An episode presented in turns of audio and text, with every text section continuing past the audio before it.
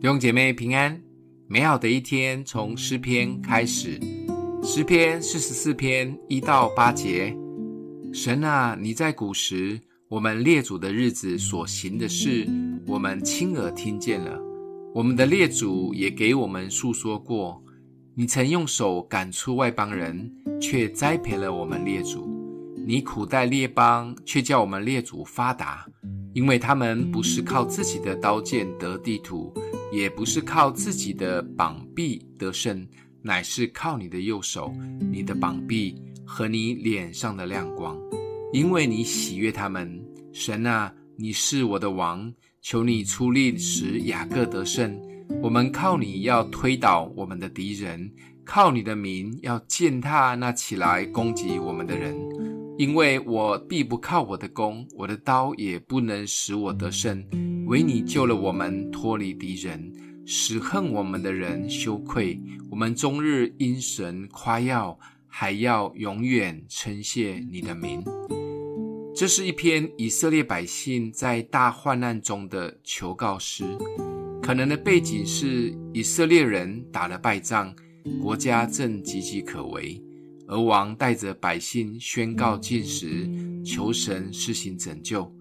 整个宣告的起手式，第一件动作是领袖带着所百姓先来数算过去祖先如何经历神的恩典，也宣告神大力的帮助，让他们才能得胜又发达。短短的八节里面讲了六次的“靠”这个字，三次靠主，三次不靠自己，是宣告，也是提醒所有人要回到得胜的关键。到底是靠什么得胜？环境虽然恶劣、可怕、令人沮丧，但过去祖先们怎么经历得胜？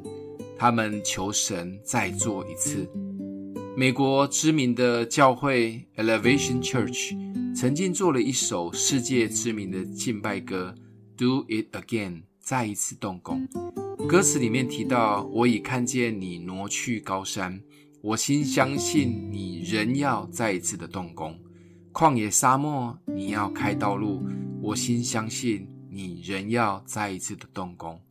这一篇诗就是呼求主再做一次，但要求主再做一次的秘诀，就是回到信仰里面的最根本：三靠三不靠，靠主大能手，靠主战胜环境，靠主践踏仇敌。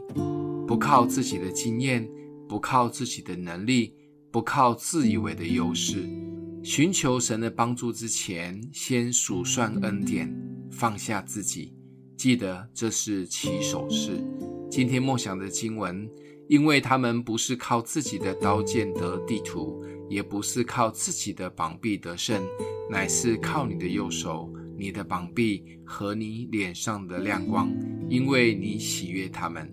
我们一起来祷告，爱我们的父，谢谢主恩典的记号，求主帮助我们每一次面对环境的难处，选择放下自己的感觉及坚持，让你掌权。奉耶稣基督的名祷告，欢迎分享出去，愿上帝祝福你哦。